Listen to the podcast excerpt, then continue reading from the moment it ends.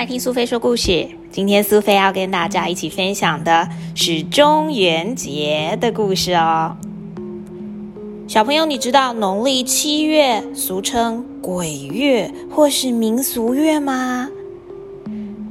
先别害怕，在传统的习俗里，从农历的七月一日凌晨开始，地狱的门就会打开到农历的七月二十九日，鬼门关。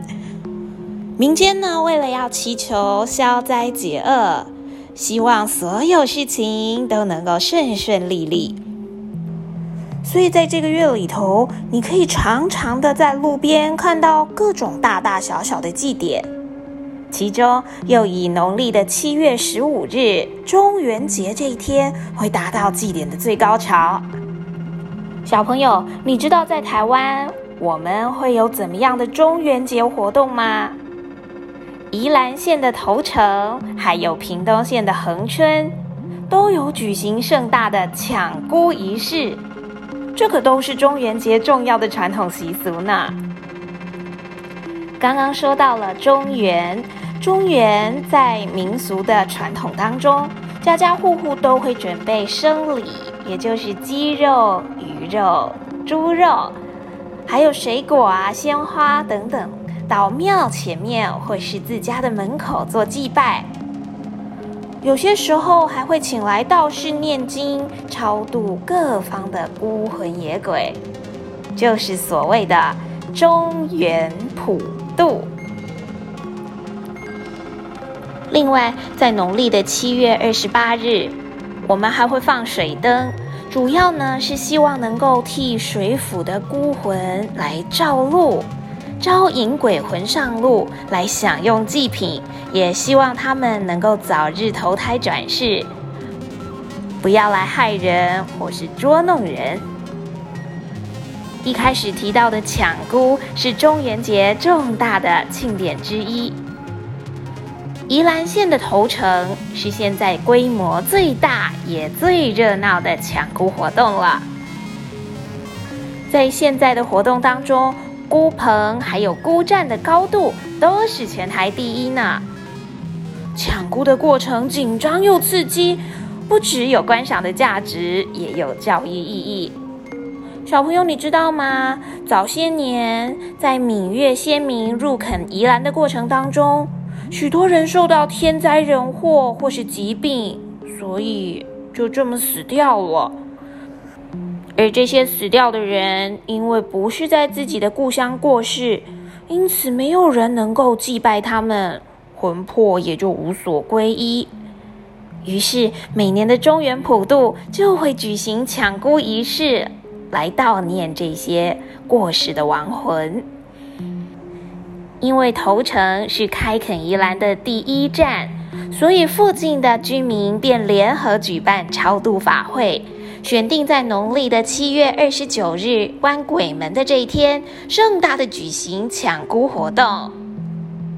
没错，七月二十八号绕境跟放水灯之后，七月二十九号关鬼门的这一日举行抢孤的活动，为七月这个农历的民俗月来画上句点。抢菇的庆典当天，会有十二根涂满牛油的菇柱架成了一座菇棚，顶端还有一个倒翻棚，上面竖了十三根孤盏，还有旗杆。他们会把祭品挂在上面，祭告天神。整个活动会在子夜的子时掀起最高潮。参加抢菇的人五人为一组，每组都能够有一根绳索作为工具。等到铜锣声响起，各组就会以叠罗汉的方式向上攀爬，并且刮去牛油，以力爬行。最后，最先夺得孤站上面金牌跟顺风旗的人，就会获得优胜哦。在举行抢孤活动之前，会由头城镇的村民合力一起把孤站做好，上面要系有鸡、鸭、猪肉、肉粽、鱿鱼、米粉，还有虾跟红鲟等等的丰富祭品。因为绑了很多东西，而且高度高达十三公尺，因此需要特别的牢固才行呢。在绑束这些孤站的同时，当地的居民也会借此联络感情。当铜锣声响起，以五人为一组的队伍，大家就会用麻绳开始抱住棚柱攀爬。